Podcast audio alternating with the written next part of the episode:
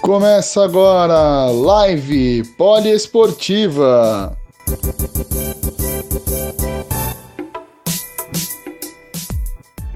Voltei, foi só o tempo de tomar uma água e voltar. Vemos agora um belo bate-papo que você pode acompanhar no IGTV com o Max Capitão Soares, narrador e comentarista de MMA.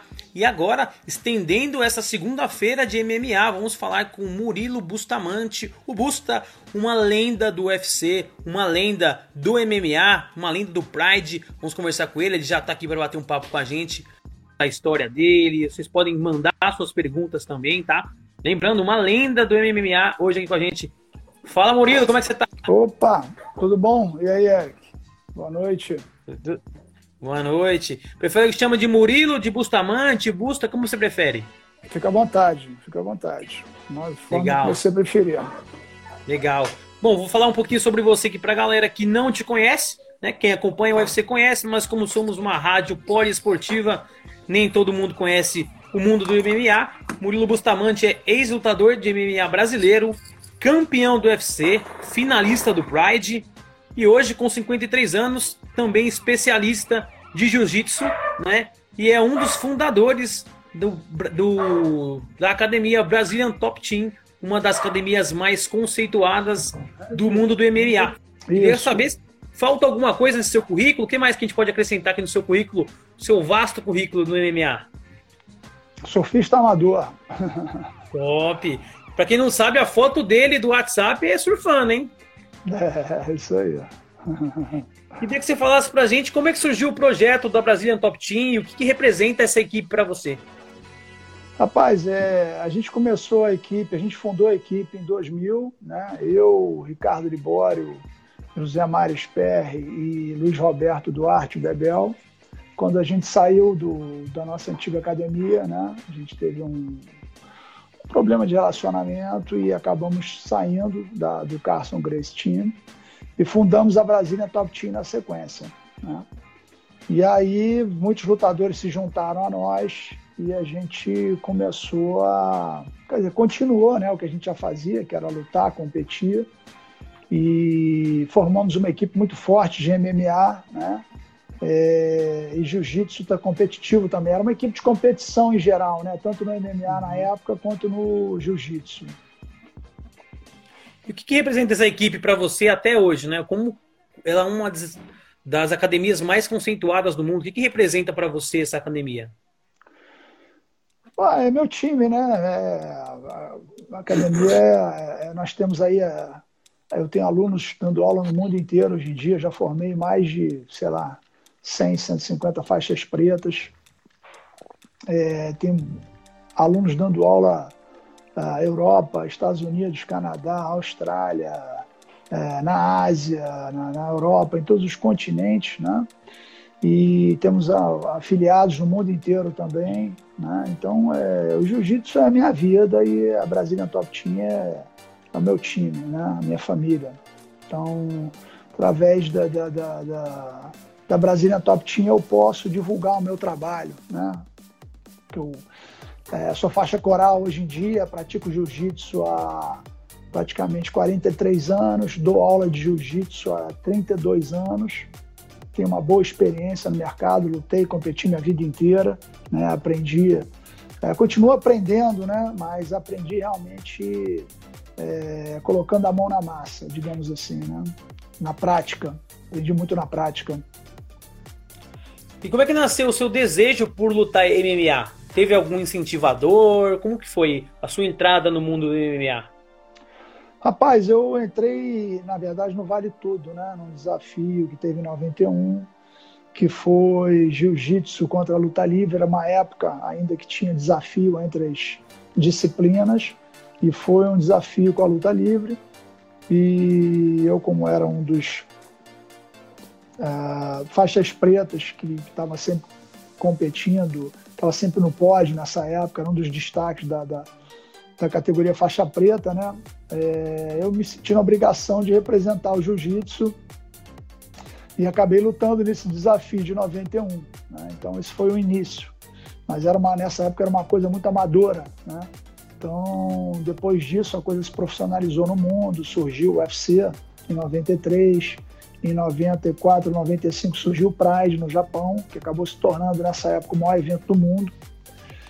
E com uma explosão né, na, na, na, formação desses eventos e com, com, o mercado crescendo no mundo inteiro, comecei a receber ofertas de para lutar em eventos e aí a coisa foi acontecendo naturalmente. Né? Acabei participando de vários eventos e a coisa foi acontecendo.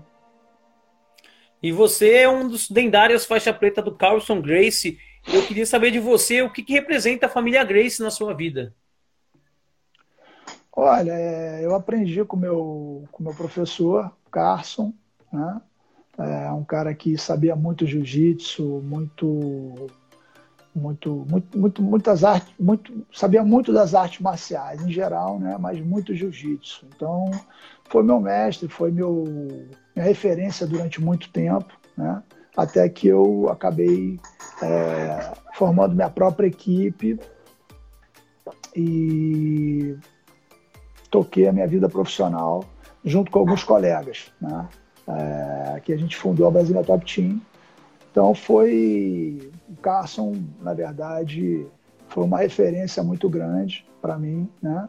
E a família Grace foi quem começou essa modalidade, é, não inventou o jiu-jitsu, mas foi quem é, a, a, ajudou a, a, divulgar muito o jiu-jitsu, a difundir muito o jiu-jitsu. Né? Foram os precursores aqui no Brasil uh, um dos maiores precursores. Já tiveram outras escolas de jiu-jitsu também, é, tem outras linhagens de, de, de, de escolas de jiu-jitsu, mas a família Grace foi um dos que mais difundiram jiu-jitsu aqui no Brasil e no mundo. Né? Então a gente deve muito respeito a eles. E eu queria que você falasse um pouco da sua emoção da primeira luta lá com o Marcelo Mendes, no desafio Jiu-Jitsu contra a luta livre. Eu queria que você falasse como que é a primeira vitória no profissional, a primeira vitória no, no MMA? Olha, foi, foi muito bacana, né? Porque, na verdade, eu estava ali no ringue representando uma modalidade esportiva, né? Eu estava ali representando o jiu-jitsu junto com a minha equipe. E foi a primeira, primeira luta profissional, foi uma disputa é, contra um lutador super preparado, uma modalidade que eu não que eu estava é, aprendendo, né? É, era iniciante. É, e realmente foi uma vitória muito bacana, né? Fiquei muito emocionado, muito feliz de poder ter feito parte dessa, desse momento é, que acabou sendo histórico né? para o jiu-jitsu. Né? Um, vencer uma outra disciplina. Né? O jiu-jitsu veio provando, provando durante anos ser a melhor arte marcial entre todas. Né? Aqui no combate entre as artes marciais saía vencedora na maioria das vezes, né? Assim, grande maioria das vezes. E eu pude participar de um desses desafios onde ia ajudando o jiu-jitsu a, a, se consolidar. Né? Então fiquei muito, muito feliz, muito honrado de poder fazer parte disso. Né? Foi como, ah, para mim, realmente é uma coisa que eu me sentindo obrigação na época de fazer. Né? Como eu tinha condição, era um dos faixas pretas de destaque no jiu-jitsu na época, me sentindo obrigação de fazer, de realmente, literalmente, colocar a cara na reta para defender o jiu-jitsu. Nessa época já tinha uma bolsa, era qual era o valor de uma bolsa nessa época? Eu sei que ainda era outra moeda, mas era um valor considerável na época para vocês? Não, era, era na verdade, era, era, uma, era uma a gente quase lutou sem, sem dinheiro nenhum. O dinheiro foi muito. Foi um dinheiro pequeno na, na época, assim, né? É, era comparado com hoje. Né? Na verdade, era uma luta que quase aconteceu é, dentro da, das academias, digo, dentro da academia, entre quatro, entre quatro paredes, assim, né? Porque a gente estava com dificuldade na época de organizar um evento e já estava se falando em fazer a luta dentro da academia, né? fazer o tiratema ali dentro da academia. E ninguém estava preocupado com dinheiro nessa época. Acabou que a gente recebeu uma pequena quantia, uh, não foi nada expressivo, mas é, a, a, gente realmente lutou ali, como o Fernando Marcel está falando aqui, por pura uhum. honra. Né? A gente foi, é, na verdade, cada um defendendo, o pessoal da luta livre defendendo a luta livre, e o pessoal do jiu-jitsu defendendo o jiu-jitsu. O dinheiro não era é, o objetivo final, não tinha objetivo, não tinha profissionalismo nessa época, digamos assim, né?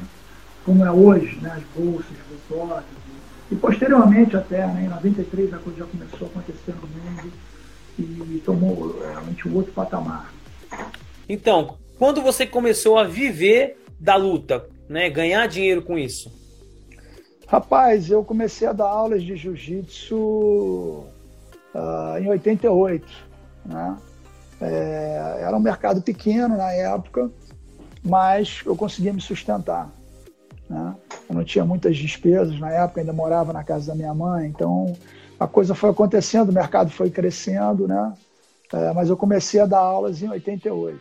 Né? E o mercado foi aos poucos se abrindo, foi crescendo. Hoje em dia temos um mercado muito bom aí para os professores de jiu-jitsu, tem professores de jiu-jitsu dando aula no mundo inteiro. Acredito que todos os países hoje em dia devem ter ao menos um professor brasileiro de jiu-jitsu. Então, o mercado cresceu muito. Né? Você teve esse desafio do jiu-jitsu contra a luta livre em 91. Só que a sua segunda luta foi só em 96. O que aconteceu nesse hiato entre 91 e 96? O que, que vocês que viviam da luta fizeram? Só deram aula? Como que foi isso? É, na verdade, não tinha, como eu falei, não tinham desafios de vale tudo na época. Né? Eram coisas esporádicas quando tinha uma disciplina. É, o jiu-jitsu, na verdade, esse trabalho já vinha sendo feito de, de desafiar, de lutas entre arte, disciplinas de artes marciais, já pelo Hélio Grace, né? antes de mim, João Alberto Barreto, Carson Grace, né? o Rickson Grace. E teve um outro desafio em 84, que foi, lutaram alguns outros uh, é, praticantes de jiu-jitsu para defender o jiu-jitsu, que foram Renan Pitangui, é, Marcelo Bering, Fernando Piduca e o Inácio Aragão, né? Então, e aí só em 91 teve um outro desafio entre disciplinas. Não eram desafios que aconteciam esporadicamente, não tinha um mercado de luta de vale tudo. Uh, então, não era objetivo esse, na verdade. Né? Então, entre 91 e 98 eu competi jiu-jitsu, dei aula, competi é, os, os, torneios brasileiros e, e, e mundiais de jiu-jitsu, que era a modalidade. E em 96 a coisa, né, já em 93 com a criação do UFC, com a criação do Pride em 94, 95, não me lembro o ano agora, certo? E a coisa deu uma crescida e em 96 voltaram a se fazer eventos no Brasil. Né? Então fui convidado para um evento no Rio de Janeiro, posteriormente fui convidado para um evento uh, nos Estados Unidos e aí voltei realmente a lutar profissionalmente. E você teve um momento na carreira que foi em 96, 9 de 96, né? Que você teve três lutas no mesmo dia, né? Duas lutas você fez no primeiro round, você terminou em um minuto e pouquinho.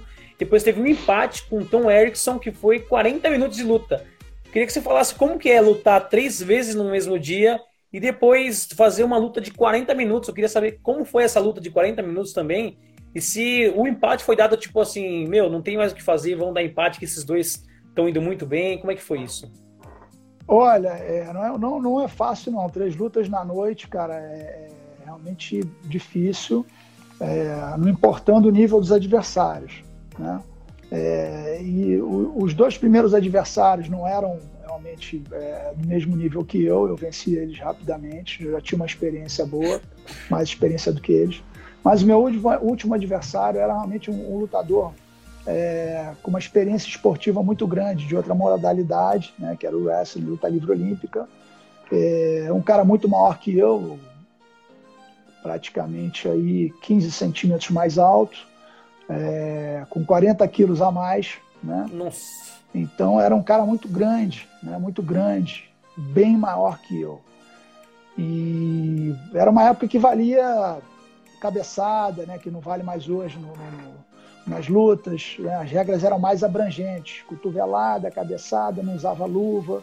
Então a, a luta era para durar 30 minutos, durou 40.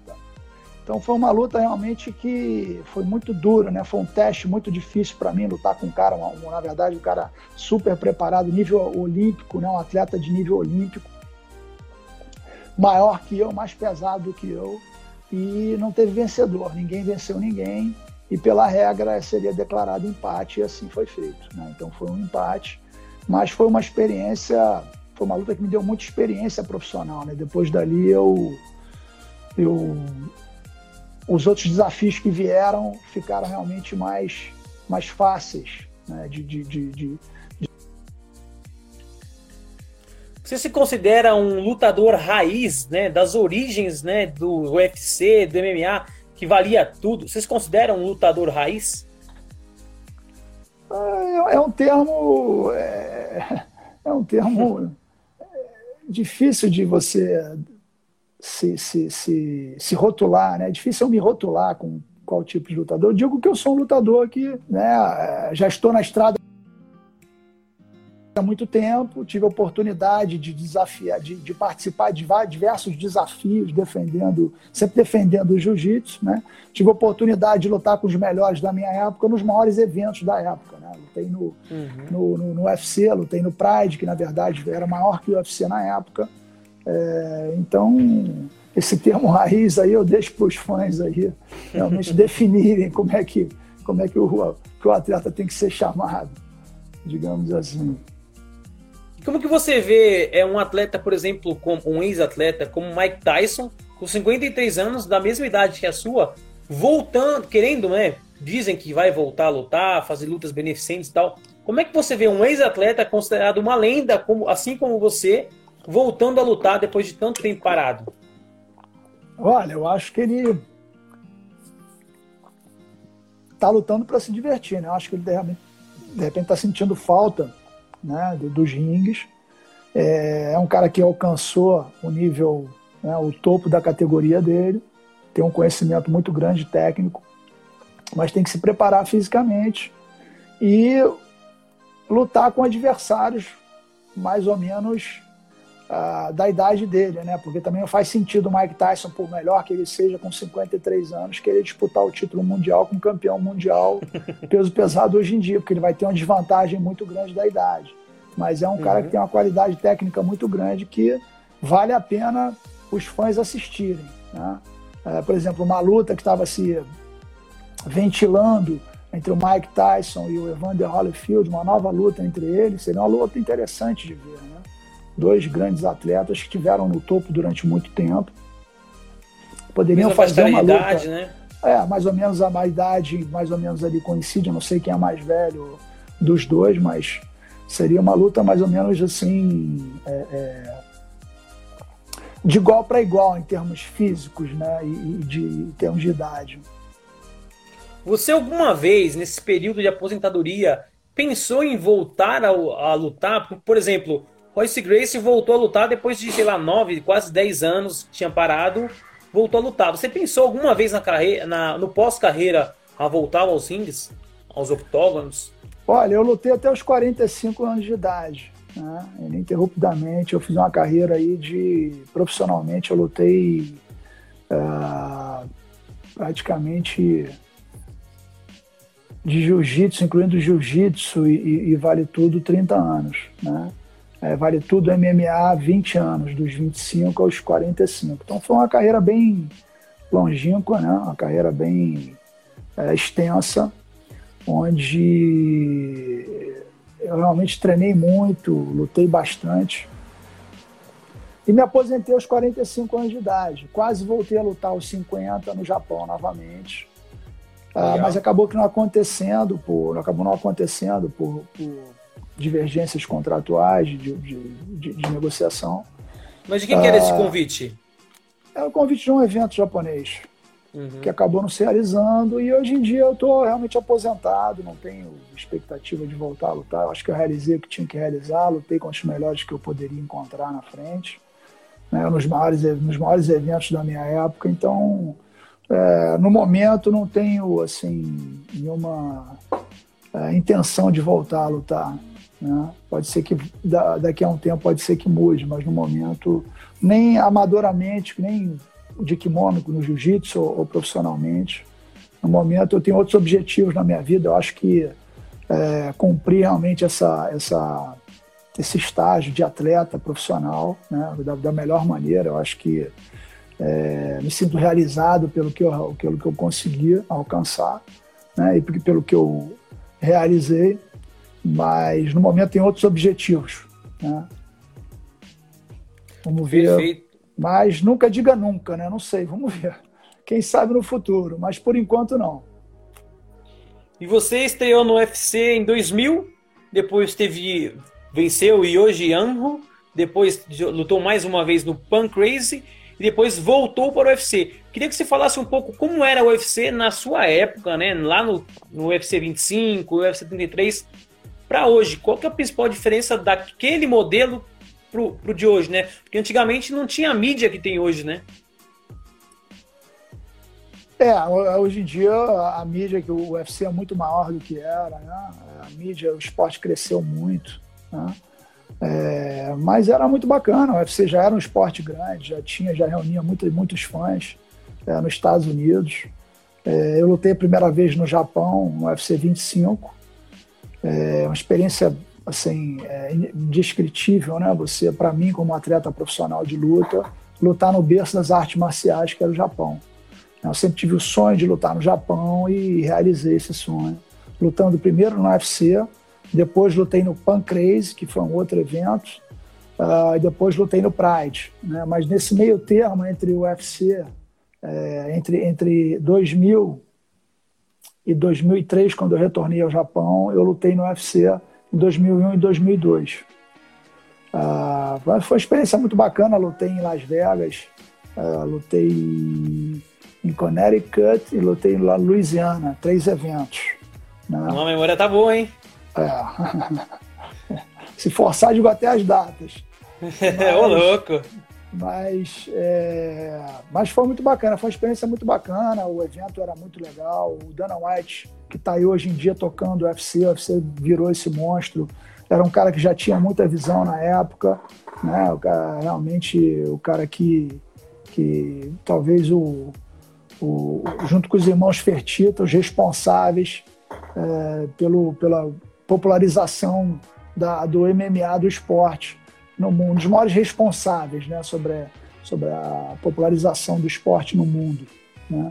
Então, mas o UFC era menor na época do que é hoje, mas já era um evento muito bacana, já, já era um evento assim bem bacana de lutar. Né? Na época que eu lutei no UFC, era um evento grande, mas o Pride no Japão era um evento maior. Né? Uh, e o UFC só se tornou maior que Pride, maior que o Pride em 2006 para 2007, quando eles lançaram o reality show, né, a casa dos lutadores, que aí a coisa realmente tomou um vulto muito maior, e o UFC cresceu muito, acabou comprando o Pride. Né? O Felipe Ovargas perguntou, Murilo, o que tu acha dessa possível luta de Belfort com Vande? Eu acho uma luta muito interessante, né? Nesse momento que as rivalidades estão estão acirradas aí, eles andaram discutindo pela mídia social. É uma luta interessante de se ver, né? É, mas não sei se vai acontecer. Vamos ver, tem que esperar, é, definir qual o evento, etc., até acontecer. Mas estamos na torcida para que aconteça aí. Você teve uma luta muito épica contra o Chuck Liddell, né? Foi uma luta muito dura, foi para decisão unânime e ele acabou vencendo. Queria que você falasse um pouco dessa luta, como foi estar lá frente a frente, né? Duas lendas do MMA frente a frente. Como é que foi aquela luta? Foi uma luta, cara, bem dura. O Chuck Liddell vinha de dois nocautes, né? Um cara duríssimo. Ele tinha nocauteado o Guy Messer, que é lutador top no Japão, né? No Pride, que lutava no Pride UFC. E nocauteou o Kevin Handeman, né, no UFC, que também era um cara lendário, foi campeão do UFC, inclusive. Então ele vinha embalado, um cara com as mãos muito duras, né? É, eu era invicto na época, tinha é, empatado uma luta só com o Tom Erickson. E, cara, foi uma luta muito dura. Eu acho que eu, que eu tive uma performance muito boa. Na minha opinião, eu, ele venceu o primeiro round e eu venci os outros dois. Né? Mas foi uma luta bem disputada. É, ele não queria ir para o chão, consegui derrubar, muito difícil de derrubar ele. Eu consegui derrubar ele algumas vezes no primeiro round. e ele fez muita força para não, não se manter, para não cair, né, para não ficar no chão. E no segundo e terceiro round a gente acabou trocando mais em pé. Eu acabei é, optando por lutar até na área dele e me saí bem. Né? Foi assim uma. Foi até, uma surpresa quão bem eu me saí. Né? Consegui, pô, o cara era o maior nocauteador da época e se tornou campeão depois do UFC, nocauteando caras como Tito Ortiz, é, Randy Couture, né? O cara marcou o nome dele na época e a gente fez um lutaço aí. Né? A luta foi até vaiada na noite no, em Las Vegas, foi hum. vaiado o resultado. Inclusive o Dana White e o Joe Silva foram no vestiário é, se desculpar comigo pelo, pelo resultado ter sido da forma que foi. Mas independente disso, eu acho que foi, foi um lutaço, né? Você ter a oportunidade de lutar com os melhores da tua época é, e ter uma performance bacana, né? Assim, para mim foi muito satisfatório. Olhando para trás, assim, fico muito orgulhoso disso, né? De poder ter enfrentado esses caras tão duros que eu enfrentei. E fica um senso de, de injustiça com alguém, com uma mágoa, depois de, tipo assim, você achar que merecia a vitória, né? Nas suas contas, ter uma vitória. Os caras do UFC falarem que você saiu vencedor não rola um senso de justiça? Tipo, pô, puxaram meu tapete, roubaram, não rola isso? Não, cara, é, é, eu não acredito que teve uma fé, não. Eu acho que os juízes, na época, eles, eles enxergavam o esporte de outra maneira, né?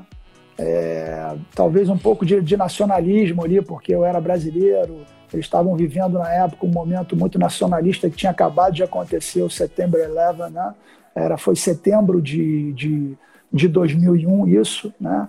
É, em 11 de setembro, no mesmo mês, tinha acontecido hum, aquele problema todo, aquele terrorismo horroroso. A gente não sabia nem se ia ter o evento, e o evento acabou acontecendo. Né? Foi, se eu não me engano, foi, foi no final do mês 27 ou 28 de setembro, no mesmo mês. 28, então, tá boa a memória, é, hein? É, então, isso aí. Então, talvez tenha tido um pouquinho de bairrismo lá na época, mas acontece no esporte, todo mundo, todos os lutadores, acredito até que o próprio Chuck Liddell já deve ter tido decisões ruins também, acontece. Não, não, não, ficou mágoa nenhuma, não faz parte do esporte.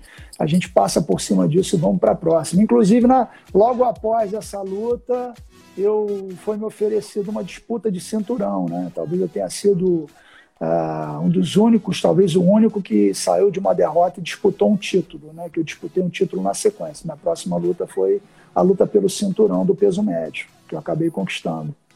É, essa era a minha próxima pergunta, né? Você, essa, esse convite pode ter sido uma forma de compensação, você vê isso? Ou foi por, por merecimento? E por que, que teve esse negócio de mudança de categoria? Foi porque era um mais, mais, uma chance mais próxima do cinturão?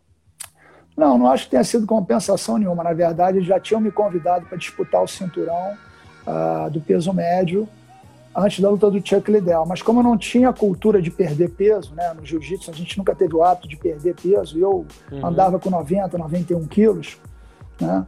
Uh, a categoria que eu lutava era até 93, era o light heavyweight, né? Então, quando o cara chegava no dia da luta, eles pesavam mais ou menos 100 quilos, eu pesava 91. Mas para baixar para 84,5, 85, eu não tinha segurança, nunca tinha feito isso. Então, eu optei por lutar no, no, no meio pesado. Né?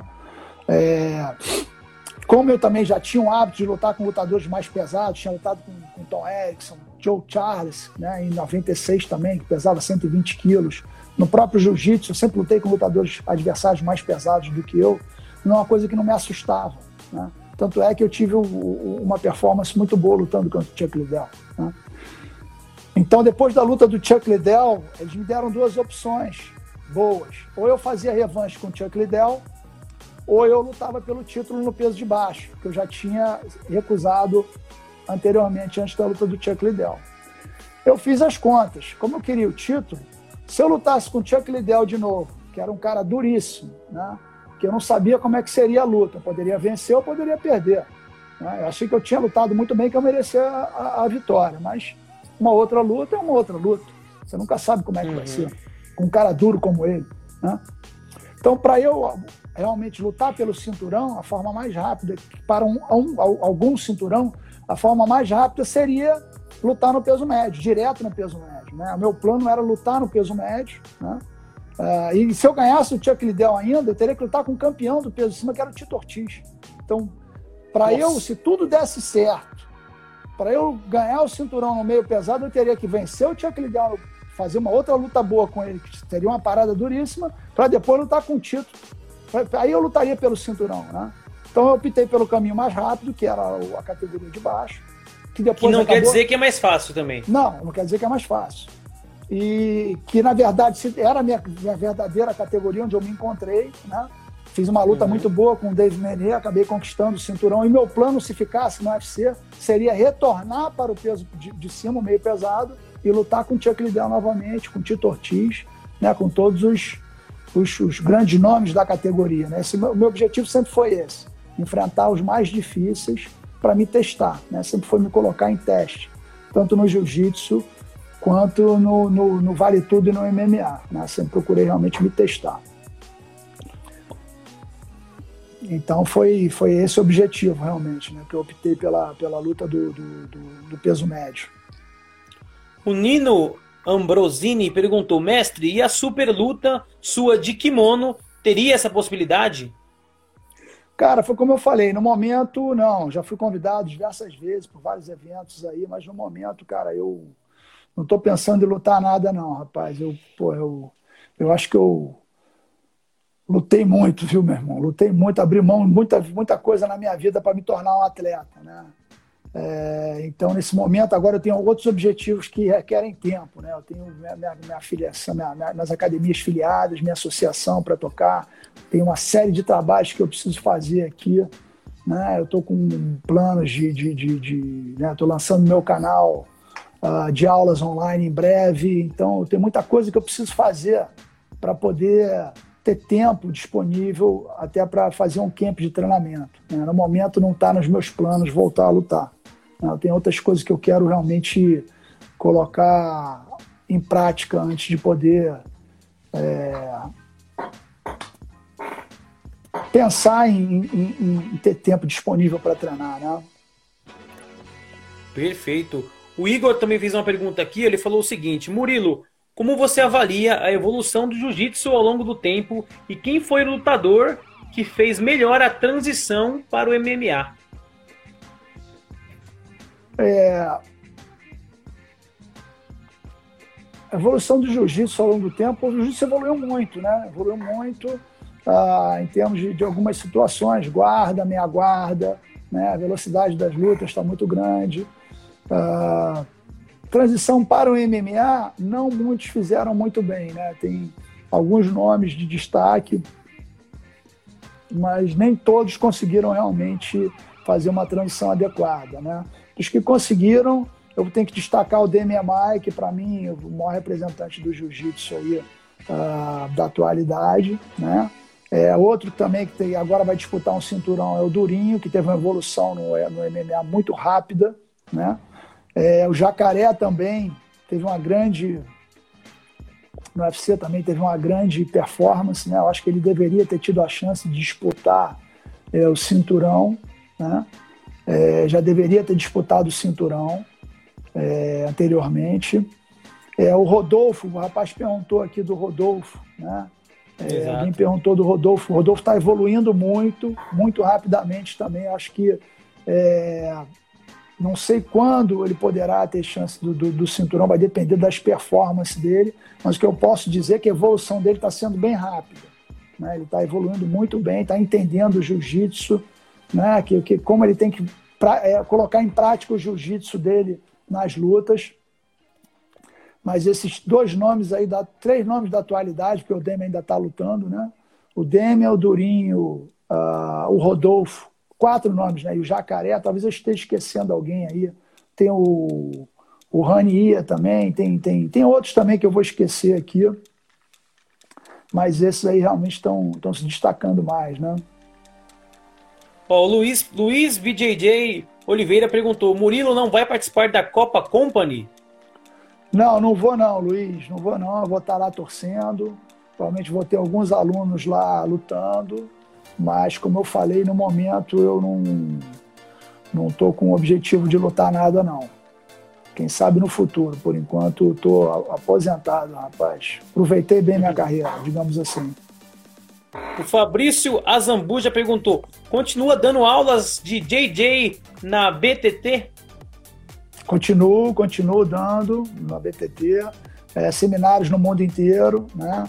É, viajo muito para dar seminários né, no mundo inteiro.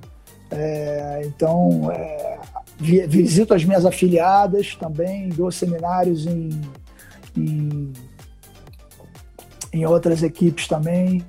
É, mas continuo dando na, na, na, BTT Lagoa diariamente.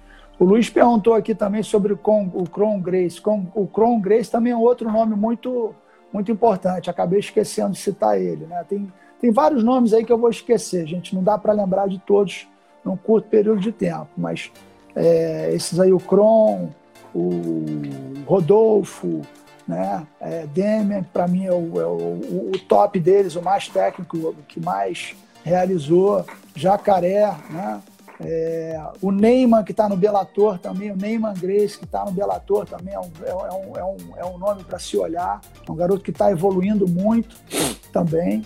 É, então, tem alguns nomes aí que estão realmente. É, mas nem todos que fizeram a, a transição fizeram bem. Esses, esses fizeram muito bem.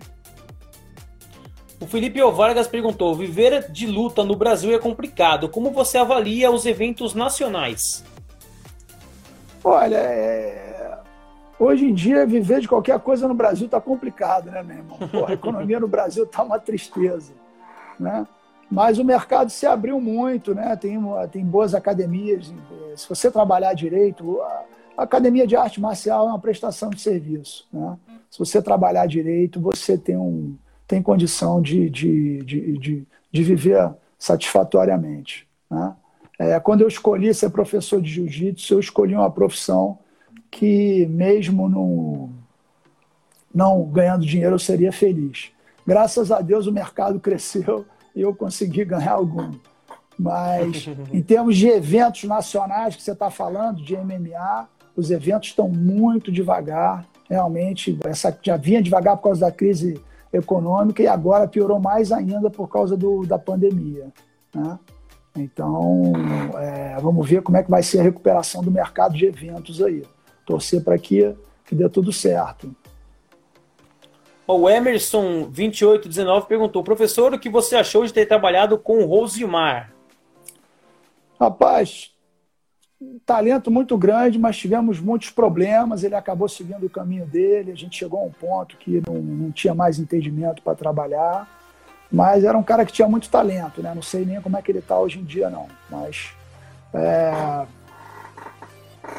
foi um atleta que a gente criou, né? realmente. A gente, é... eu aceitei ele na Brasília Top Team. A gente é... fiz um teste com ele. Ele estava realmente é, sem lugar para ir a gente aceitou, preparou, treinou, colocamos ele no UFC. Ele fez algumas lutas importantes, mas aí resolveu seguir o caminho dele e já realmente já não dava mais para a gente trabalhar junto por alguns é, desentendimentos pessoais, problemas pessoais mesmo. E, e aí ele seguiu o caminho dele e teve mais alguns bons resultados, mas depois também não acompanhei mais a carreira dele. Mas era um cara de muito talento. Murilo, você teve é, a disputa com o Chuck Liddell, que você foi derrotado, depois você foi campeão, defendeu o título no UFC e depois, estando, né, vencendo no UFC, estando com a cinta, com o cinturão, você foi pro Pride. Eu queria saber qual foi o projeto do Pride que te fez largar um cinturão para disputar o Pride. É, antes disso, deixa eu responder o Felipe aqui. O Felipe está falando do Charles do Bronx. Exato, Felipe. Eu esqueci do Charles do Bronx também. O Charles do Bronx é mais um que tem uma carreira brilhante aí, faixa preta do, do, do professor do Macaco, né? É, e é um cara que tem um Muay Thai muito afiado, mas tem um chão espetacular, né? É, tem uma quantidade de finalizações aí, é, e foi mais um nome que eu acabei esquecendo aí, né? Então você vê, cara, é tanta gente boa aí que eu acabo uhum. esquecendo. Mas não dá para deixar de citar o Charles, e, e além de ser um cara ah, com um atleta exemplar dentro e fora do octagon, tem um talento muito grande né, no jiu-jitsu e no muay thai também. Legal, legal. É... Quanto ao UFC, rapaz, é, o que, que aconteceu? A gente não entrou em acordo é, sobre o contrato, sobre a renovação. Né? Eu tive um problema no, na minha mão antes da luta, da minha última luta no contrato, que foi a, a defesa do cinturão é, contra o Matt Lindland, e eu queria renovar meu contrato antes da luta, né? Porque eu estava inseguro quanto à luta. Eu ia lutar com um cara, contra um cara invicto, muito duro, e eu não estava conseguindo treinar direito, então isso me deixou muito inseguro. E eu pedi para o meu manager na época procurar o UFC para renovar o contrato antes da luta. Eles não quiseram. E uhum. acabou que a luta teve um desenrolar muito particular, né? Porque eu, o juiz cometeu um erro muito grave, que eu finalizei o, o Matt Lindley ele acabou é, é, é, o juiz se confundindo, parou a luta, mandou voltar a luta de novo. Eu acabei é, tendo que vencer a luta novamente, graças a Deus. E depois da luta, é, eles me fizeram uma proposta, a gente chegou a conversar. Eu dei uma olhada no mercado. Quando eu voltei para fechar o acordo com eles, e acabou que eles abaixaram o preço que eles tinham oferecido e aí acabou que a gente não conseguiu entrar no acordo e eu segui meu caminho. Né? Foi isso que aconteceu e acabei indo parar no Pride, que na época realmente era o maior evento do mundo. Né? É, depois que o UFC, é, através do, do, do, do, reality show, ele conseguiu passar em termos de tamanho, de renda é, e de fama, né? O, o Pride. E acabou comprando o Pride. O Rodrigo Xavier perguntou, mestre, dos seus, compa dos seus contem contemporâneos, ei, Eric, tá lindo bem, hein? Seus, seus, eita, de novo, contemporâneos de Carlson, quem você achava que era o mais casca-grossa? Valide, Zé Mário, Limbório? Comenta um pouco dessa, dessa safra aí. Todos eram muito duros, né? Todos eles eram muito duros, cada um nas suas características, né? Mas é, eu não tinha treino mole. Tem mais gente para falar, e tem o Della Riva, que era um peso leve, tem o Clóvis, uh, tem o Crésio, tem, cara, tem muita gente boa daquela época, Valois, Ricardo Jucá, né, Marcel Duque Estrada, então várias gerações que eu passei lá, Peixotinho, né, Fernando Pinduca, que o Vitor, filho dele, estava até aqui agora, então eu, como eu entrei é, é, com 10 anos de idade na academia, com os 16, eu já 15, 16, eu já estava na aula dos adultos, então eu peguei uma série de gerações, né? Antes de eu chegar na minha faixa preta e me tornar um, um competidor e campeão faixa preta, eu peguei uma série de gerações, né? Todos eles são mais novos do que eu aí, né? É, o Zé Mário e o Libório entraram depois de mim, eu já era faixa preta quando eles começaram a competir. O Valide, eu também era mais adiantado que ele, mas todos duros. Todo mundo que se encontrou na faixa preta meio que se equilibrou, a coisa se equilibrou, era, não tinha treino, dependia do dia. Às vezes cada um estava num dia melhor, mas todo dia era uma, era uma dureza, entendeu? Os treinos eram muito duros. O Libório, talvez, é o cara que mantinha mais a média de, de, de, de, de na academia, né? Eram provavelmente, talvez possa dizer que era o que eram entre os três mais duros aí junto com o Della Riva e o terceiro variava ali é, entre o, os outros, né? Zé Mário, Valide, Amauri, tem o Mauri Bitete também, que eu esqueci, que também era um casca grossa tremendo. Então, Libório, Amauri, Della Riva, todos esses. Né? Era, uma, era, uma, era uma safra muito dura, muito boa. a galera tá participando bastante aí, inclusive tem uma fã minha aqui, ó, sou sua fã aqui, Stephanie Cardoso, um beijo pra Stephanie. Minha namorada tá acompanhando aqui, alguém, né? Opa. Alguém, alguém torcendo por mim aqui, viu? Tá vendo, né? que beleza! Ó, o Ezio Sadu, companheiro nosso de poliesportivo, falou que é uma honra falar com você e perguntou se a vitória dada ao Rendo na decisão dividida é questionável para você. Ah, da final do, do, do, Grand Prix, né? É, eu acho que muito questionável. É, eu, eu, modéstia à parte, eu acho que eu venci aquela luta. É, a maioria das pessoas que acompanhavam o MMA né, acompanham a minha decisão. Mas é, acontece, acontece, mais uma decisão ruim, né? É, eu acho que eu, se você ver a luta, você vai entender o que eu estou falando, né? É, ele, eu, eu, foi, era um round de 10 e um de 5, né? O de 10 eu venci com uma vantagem muito larga. Até os dois minutos e pouco do segundo round de cinco minutos, eu estava vencendo a luta muito bem. tomei o knockdown realmente. O, o, o Dan Henderson, o bicho tinha a mão direita muito pesada, que eu consegui evitar a luta inteira, né? É, mas eu, o juiz deu uma parada na luta, eu tinha, eu tinha cortado ele, o juiz deu uma parada na luta, na minha opinião, indevida, né? Quando eu estava numa posição muito boa, cinturando ele, já derrubando. E o juiz interrompeu a luta, ele já estava bem cansado, estava mais cansado que eu. E ele deu tempo dele dar uma descansada ali e eu vi o corte que eu tinha feito, né? Então esse corte, como eu estava com muita muita gana de vencer, né? É, eu vi o corte, eu aquela coisa, aquele instinto animal, fui para cima de qualquer maneira, poderia ter administrado os últimos dois minutos de luta tranquilamente, a luta estava na mão, não tinha discussão, né? Esse knockdown é que deu uma discussão, mas mesmo assim eu acho que eu venci e eu fui para cima dele com tudo, tomei um cruzado e aí tomei um knockdown e aí a luta deu uma emparelhada realmente. Foi uma decisão dividida, uh, mas eu acho que realmente a, a vitória foi minha. Né? Mas isso aí é, é discu sempre discutível. A opinião é minha, de muitos fãs, mas é, eu aposto que ele acha que ele venceu. Isso. Aquele é negócio que o Dana White fala muito, né? Se você não quer que os outros duvidem da sua vitória, não deixe chegar nos juízes, né? É, mas o que, que acontece? Às vezes é complicado, uma luta de. de, de, de, pô, de é, nem sempre você consegue nocautear ou finalizar um uhum. cara de nível tão alto quanto você, né? É certo. questionável isso. Você pega aí as lutas é, de decisão. Se vai para os juízes, os juízes têm que ser no mínimo sensatos, não é isso? Exatamente, sensato, né? Eu acho que não foram tanto, mas tudo bem, a opinião é minha também. Uhum. É, pode dizer que eu sou reclamando aí, tô reclamando da decisão, matou mesmo, faz parte. o Wesley perguntou aqui também se você acha que o Reason manteve a tradição e a essência do Pride ou se está longe disso.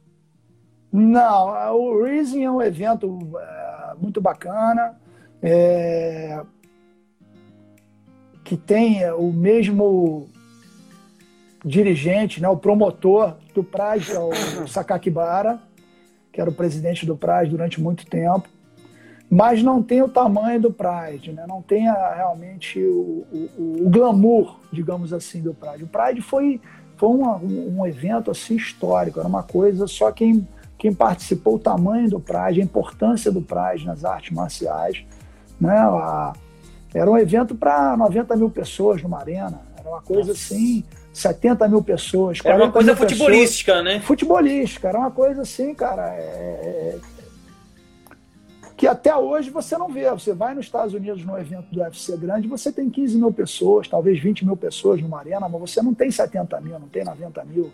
Né? E a proposta é... do Pride que ganhou vocês foi, foi isso mesmo? Vocês vão lutar para tantas mil pessoas? Foi meio que isso que garantiu vocês irem pro Pride? Não, o Pride pagava melhor na época, era o evento uhum. mais rico, né? É... Na época era o maior evento, com maior audiência, com um pay-per-view muito grande. E, na verdade, eu, eu poderia ter ficado no UFC. Eu não fiquei no UFC por um desacordo uh, de contratual. contratual. Né? Uhum. É, é... Mesmo o Pride sendo o maior evento, o meu contrato, a proposta que eles me fizeram inicialmente não era uma proposta ruim, era uma proposta muito boa. Só que eles abaixaram a proposta e aí a coisa chegou a um ponto que não. É até desrespeitoso, né? Pô, o cara me oferecendo na minha última luta, para minha próxima luta, meu próximo contrato, a mesma coisa que eu ganhei na minha última luta, onde eu tive que vencer meu adversário duas vezes, pelo erro do juiz. Pô, peraí, né, cara? Vamos aumentar isso aí, né? E aí acabou que eu não aceitei seguir meu caminho, acabei lutando no Pride. O Ezio também perguntou se com a queda de números de eventos no Jungle Fight, o quanto o nível de MMA nacional perde com isso? Ah, qual é a pergunta? Deixa eu ver. Ó, com a queda de número de eventos Jungle Fight, o quanto o nível per perde o nível o MMA nacional com o, baixo número de eventos do Jungle Fight? Ah, o Jungle é um evento uh, legal, não tem uma, tem, uma, tem uma representatividade, mas tem outros eventos também muito bons aí, tem o, o né? tem, tem, tem alguns outros eventos O problema é que agora não tem evento nenhum. Né? Agora estamos na pandemia, não tem evento nenhum. Antes já já estava difícil, o, o Jungle estava sendo realizado muito pouco, o chutou muito pouco, e os outros eventos praticamente acabaram, né? Tinham pouco, pouquíssimos eventos para servir de vitrine, porque o que, que acontece? É, o lutador brasileiro precisa lutar. Nem todo mundo tem a oportunidade de lutar nos Estados Unidos. Né? Alguns mais conceituados do jiu-jitsu, que tem, já tem um nome no esporte, eles conseguem participar de eventos menores até em outros países. Né? Mas a galera que está começando aqui no Brasil é mais difícil, cara, até para conseguir um visto. Então o cara precisa de uma vitrine no Brasil para aparecer. Né? E aí é, a, a, crise econômica afetou o mercado em geral, não só o Jungle Fight, mas o Chutor e, e, alguns outros eventos que acabaram. Né? É, porque não tinha condição de, de, de, É muito difícil fazer evento no Brasil, né? É, então é uma pena, porque o atleta brasileiro, o Brasil tem tantos talentos né, que precisa, o, o cara precisa, para ele melhorar, ele precisa lutar. Se o cara não luta, porra, fica difícil ele mostrar o talento dele, ele evoluir, né? Quanto mais o cara luta, melhor ele fica. A sequência de lutas ajuda o desenvolvimento do atleta. Se o cara não luta, o cara não melhora, ele não aparece, ele não melhora. Então é uma pena isso, essa crise aí tá, tá muito complicado. Vamos torcer para que dê tudo certo aí melhore no futuro. E você acha que o MMA nacional é valorizado? Não tem mercado, né? É, os garotos ganham muito mal, né? O cara ganha muito pouco aqui, o atleta. O atleta ele, ele tem que ter uma outra profissão, ele precisa se manter. O atleta não tem condição de viver das bolsas, né? não tem patrocínio. Né? Então eu tenho um garoto que, que, que, que, que lutou um evento outro dia no Chutor, que ele trabalhou, trabalhou de vigia durante a noite e acordou e foi trabalhar. O cara praticamente não dormiu de noite para ir lutar no dia seguinte. Né? Então tem um cara o outro que trabalhou o dia inteiro para ir lutar de noite. Então são casos assim muito comuns para essa garotada, entendeu? Nem todo mundo consegue se dedicar exclusivamente aos treinamentos. Então fica muito muito sobrecarregado isso para o atleta, né? Queria que você falasse como que você leva esse essa nomenclatura de lenda do MMA. Olha, rapaz, eu fico muito lisonjeado, né? É, é uma, uma forma carinhosa que as pessoas é... reconhecem o trabalho né, que foi feito durante tanto tempo. É, mas quem sou eu para me achar uma lenda? Fico lisonjeado se for chamado, mas eu acho que eu fui um soldado aí, rapaz, esse tempo todo aí a, a, né, a, a, a disposição do jiu-jitsu, né? Sempre, a minha carreira sempre procurei representar o jiu-jitsu da melhor forma, dentro e fora dos tatames, né? Tendo uma postura digna, né? É, sempre policiei muito, sempre dei muita importância as minhas atitudes para que desse exemplo aos meus alunos né, e aos praticantes do jiu-jitsu. Eu acho que quem chega no, no, numa, numa, posição de destaque tem obrigação realmente de, de, de dar exemplo aos mais novos, né, a, a, garotada que vem chegando. Sou totalmente contra uh, o pessoal que, que, que fala bobagem e tem atitudes lamentáveis aí quando tem algum destaque na profissão. Sou totalmente a favor e, e, e sou fã dos, dos, dos, artistas marciais, independente da, da, da modalidade, que realmente têm uma, uma, uma, postura digna, que são é, exemplos para a garotada e tem uma mensagem bacana. Né? Eu acho que é importante você passar uma mensagem bacana. Filosofia das artes marciais, independente de qual seja a modalidade. A minha modalidade é o jiu-jitsu, mas a filosofia tem que ser levada em consideração. Quem apenas pratica arte marcial para ficar famoso e ganhar dinheiro e falar bobagem, para mim é um boboca. Não vai, não vai deixar legado nenhum, não vai ter legado nenhum. Né? A arte marcial é uma coisa muito mais importante do que isso. Né? Do que fazer dinheiro, ficar famoso e, falar bobagem na mídia, né? ofender os outros. Então eu realmente me policiei muito e, e acho que antes de qualquer coisa eu, eu, eu fui um esportista. Né? É, por acaso eu, eu sou um lutador, né? mas antes de mais nada eu sou um esportista, um atleta, e tenho muito orgulho de ter feito isso de uma forma muito correta, nunca ter trapaceado, nunca ter tomado nenhum tipo de, de, de, de produto ilegal que pudesse aumentar ilegalmente a minha capacidade física, né? Que a gente vê esse problema muito grave hoje em dia nos esportes, não só nas lutas, mas nos esportes olímpicos, que é o uso do anabolizante. Né? Então eu, eu, combato isso sempre que eu posso, sempre falando contra. E foi, sou um exemplo vivo de quem conseguiu ter algum sucesso sem nunca fazer uso, uso de, de, de, de, de substâncias ilícitas aí. Né? Perfeito. Mandar um abraço aí pro Cláudio Hannibal, que está acompanhando aí nossa, nossa live esse, também, esse é atleta fera, do UFC. Esse é uma fera. Outro que eu também esqueci de citar aí também, o Cláudio, porra, um monstro. Porra, um monstro aí, é, é, é um representante aí do, do, do, do jiu-jitsu aí também, finaliza geral. O cara, porra, tá, tá rumo ao topo aí também, né? Essa galera. É, marcamos uma live com ele também. É. Essa galera aí, ele, o, o, o, o caramba, o Rodolfo, né? É, tá indo comendo pelas beiradas e tá chegando no topo aí, né? Charles do Bronx já tá há mais tempo, já tá chegando.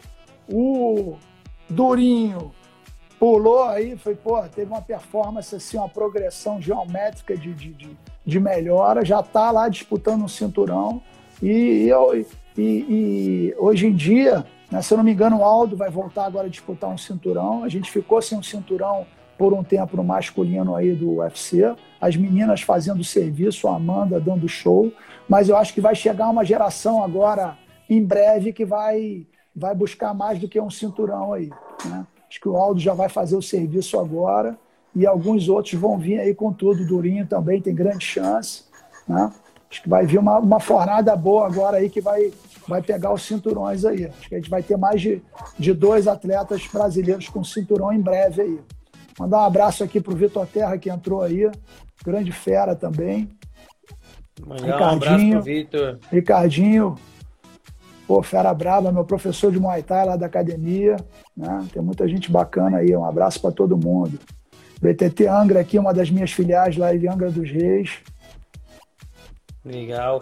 O Igor isso. perguntou aqui se você se sentiu injustiçado contra o Quinton, o Rampage, né? Quando você, o árbitro parou a luta, um período que ele pôde descansar e voltar melhor para a luta. Se você se sentiu injustiçado nessa, nessa luta.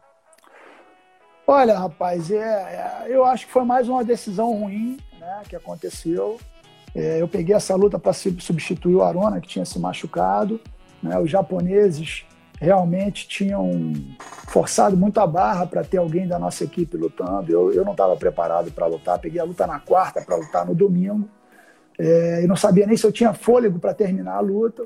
Acabou, cara, que aqueles dias que tudo dá certo na sua vida e você, eu fiz uma baita luta com ele, né? Botei para baixo, derrubei e round a round eu não sabia se eu conseguiria voltar no próximo round. Né? O último round eu fiquei muito cansado, foi o round mais difícil onde ele chutou minha perna por causa da minha falta de mobilidade, machucou minha coxa, mas não levou nenhum perigo de finalização, em nenhum momento. Né? E eu quase finalizei ele na gravata, ele tentou pular literalmente para fora do ringue, né? Só que quando as cordas eram muito fechadas, ele bateu, ficou de lado, não conseguiu sair. Ele estava numa gravata, numa guilhotina, uhum. ia bater, ele pirou de lado, pulou para fora do ringue, não conseguiu sair, ficou de lado. E como eu não estava mais conseguindo apertar, eu optei para ir para cima dele. Quando eu fui para cima dele, ele estava assim, apavorado, né? É, com a cara assim, tinha tomado, acabado de sair do golpe, né? Tinha passado um sufoco muito grande, apontando para o short, que tinha desamarrado o cadastro, para o juiz parar a luta. Ele estava assim, apontando para o short. O juiz parou a luta para ajeitar o short dele, não deveria, não poderia ter parado a luta naquele momento. Era o meu momento na luta, né? É... parou a luta, ele, a luta ficou parada, você pode ver no vídeo, a luta ficou parada cinco minutos. Ele, como estava mais em forma, né, ele estava realmente treinado para lutar, eu não estava, ele se recuperou muito mais rápido do que eu. Quando voltou para a mesma posição no chão, eu por cima, a explosão dele foi muito maior, ele rapidinho levantou e ficou em pé. Então, quer dizer, foi um momento que me prejudicou muito na luta, mas não tenho mágoa nenhuma quanto a isso. São coisas de luta, acontece. Eu acho que o mais importante para mim naquela noite ali foi eu realmente ter conseguido ter uma performance, pô, para mim heróica, né? Eu acho que eu fui ali realmente é, é, foi, eu não sabia se eu teria fôlego de, de, de, de, de, terminar a luta. Eu me joguei ali de cabeça para ver o que iria acontecer e graças a Deus Deus me iluminou e acabou sendo uma performance muito boa. Né? Se saísse com a vitória, melhor ainda. Acho que merecia, merecia. Né? Os japoneses acharam que eu merecia, acredito que sim. Né? É, mas acontece, faz parte e vamos em frente. Agora, para finalizar, nós temos o desafio das lendas, que são algumas perguntas que você responde assim, sem pensar muito. Claro que pode pensar, mas tem que ser o mais rápido possível, pensando no, no bate-pronto. Vamos lá? Desafio das lendas. Qual é a sua vitória mais marcante na carreira? Ah, tem muitas. Difícil falar uma só, seria injustiça. Acho que a primeira luta foi muito marcante por ter sido contra um desafio representando o jiu-jitsu. O título do UFC foi muito marcante também por ter sido o título do UFC, né? E, mas toda, todas as lutas tiveram suas histórias, né? Eu acho que é difícil apontar uma. Ah, uma vamos deixar essas duas aí. Qual a derrota mais dolorosa da sua carreira? Olha, é, acho que não teve nenhuma derrota muito dolorosa, não. Eu tive uma, uma luta que talvez eu possa dizer que tenha sido a. Acho que a, a, a que repercutiu mais por ter sido fruto de uma cabeçada ilegal, embora acidental, que definiu a luta, que foi até contra o Dan Henderson. Foi no segundo round do Grand Prix, que nós éramos, estávamos lutando para ver quem seria o, o, replacement, o substituto em caso de alguém machucar, né? E ele foi jogar um golpe e eu fui entrar ao mesmo tempo, ele me deu uma cabeçada e eu caí de joelho por causa da cabeçada e ele caiu me batendo ali, o juiz encerrou a luta e eu, depois eu fiz um protesto junto ao evento e o evento não tomou o menor conhecimento e e, mas eu, eu acho que a, a cabeçada, por ter interferido no, no, no, no, no resultado da luta, a luta deveria ter sido considerada no contas, né? Mas também não ficou nenhum bad feeling, nenhuma, nenhuma, nada traumatizante, não faz parte. Eu acho que as coisas acontecem como tem que acontecer. Não tem assim nenhuma, nenhuma derrota. Essa que teve uma história assim mais, mais é um pouco diferente das outras, né? Até as que eu acho que eu ganhei também, contra, até contra o, Chuck Liddell, contra o, o, essas três que eu acho mais polêmicas, contra o Rampage, contra o Dan Henderson na final, não, não deixaram mágoa nem trauma nenhuma, não. Eu acho que a carreira foi, foi, foi minha carreira foi muito bacana, foi de aventura e, e fiquei muito feliz de poder ter, ter realizado da forma que foi. Perfeito. E o momento mais importante da carreira? Ah, rapaz. Tem o título mundial de jiu-jitsu, que foi muito bacana. A vitória contra a luta livre foi muito bacana. O título do UFC foi muito bacana. É, a luta contra o Tom Edson também. Né? Tem vários momentos importantes. Essa, essa, essa, né? essa poder ter conseguido me concentrar depois do juiz acabar a luta contra o Matt Lindley, poder chegar ao final da luta e finalizá-lo novamente foi realmente um grande feito para mim, que eu considero. Né? É, a final do Grand Prix, ter chegado na final do Grand Prix peso médio, ter disputado um lutaço contra o, contra o Dan Henderson, fizemos uma luta, deixamos tudo ali os dois. Né? Não teve esse negócio de luta que você vê hoje em dia, algumas lutas que o cara fica ali na meia distância querendo pontuar, vencer round a round. Os dois foram para arrancar a cabeça do outro. Entendeu? Então isso aí foi, porra, foi um, foram momentos muito marcantes, né? Na época que a gente entrava no ringue sem sem preocupação de, de ganhar ou perder, mas entrava no ringue para vencer. Né? Só, só se pensava em vencer. Tanto o Dan Henderson veio dessa época, quanto o Chuck Liddell, quanto o Rampage e tantos outros, né? inclusive eu. Qual que é o maior adversário, o adversário mais casca-grossa que você enfrentou? Tendo sem vencido dúvida, ou não? Sem dúvida o Tom Erickson. Tom Erickson. sem dúvida o Tom Erickson. E qual que é o maior lutador de todos os tempos, na sua opinião? Carson Grace. E qual a melhor lutadora mulher, né, de todos os tempos, na sua opinião? Até agora, Amanda. Amanda, não vejo ninguém para vencer ela no momento, não. Ela está se mostrando aí a maior de todos os tempos. Uma coisa que você sente saudade no MMA? Adrenalina, o medo, né? Você lidar com medo é uma coisa muito, muito, muito. Você saber lidar com medo, se superar, né? Superar os seus medos ali, você conseguir é,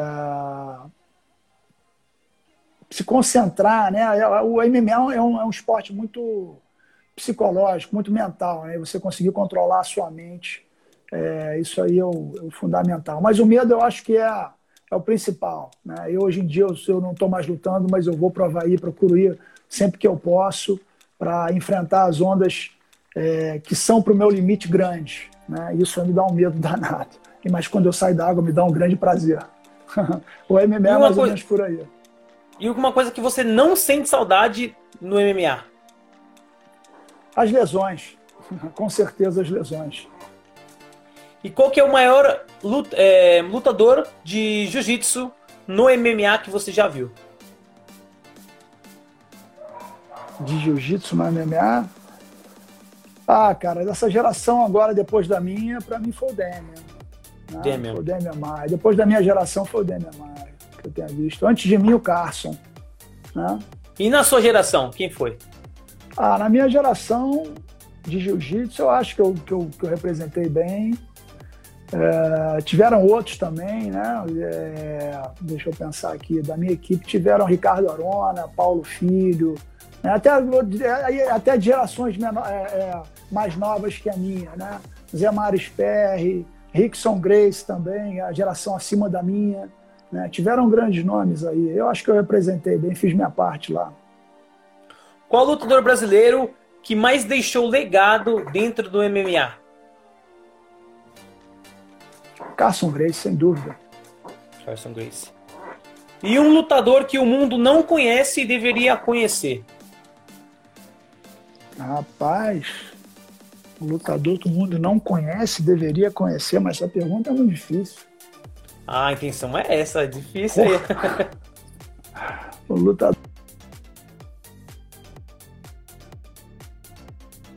Voltou, voltou. Poxa. Rapaz, eu vou, essa eu não vou ter resposta, não. Então vamos, vamos não conhece. Vou, vou, deixar você responder essa no WhatsApp para mim depois, aí só eu vou ficar sabendo, não vou contar para ninguém com essa daí. Tá bom. E por fim, é Estados Unidos ou Brasil? Quem é melhor no MMA? O Brasil, o Brasil é melhor, os brasileiros são melhores. É, estamos aí numa entre-safra, digamos assim, né? Mas os brasileiros em breve vão voltar ao topo. Né? É, esse esporte começou aqui muito antes do, do, dos Estados Unidos. Eles têm mais apoio para se tornar atletas lá do que aqui.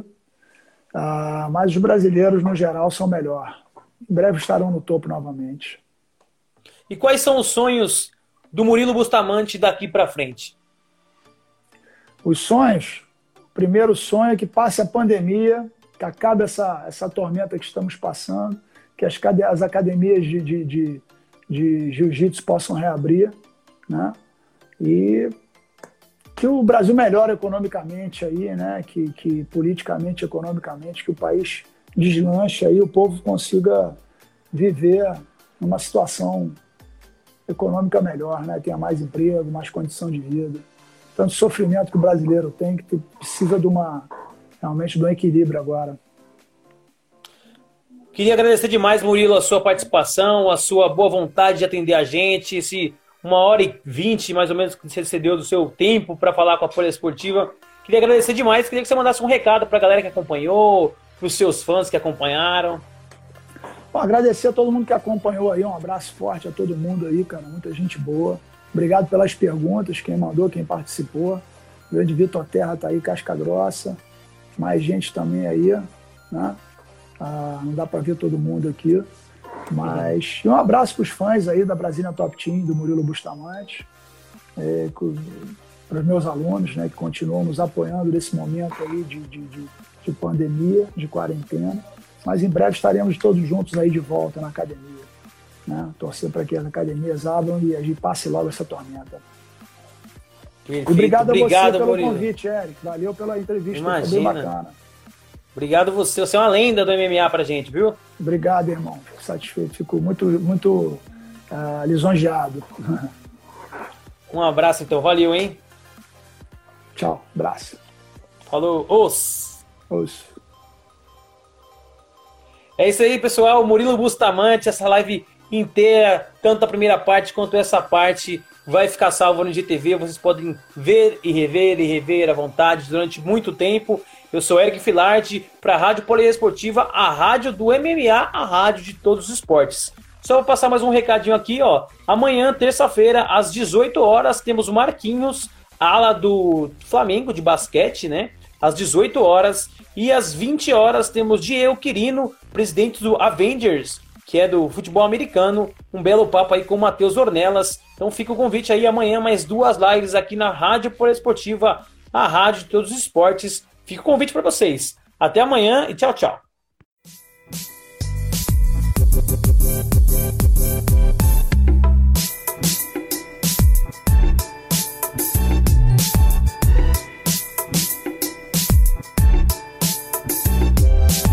Termina agora Live Poliesportiva.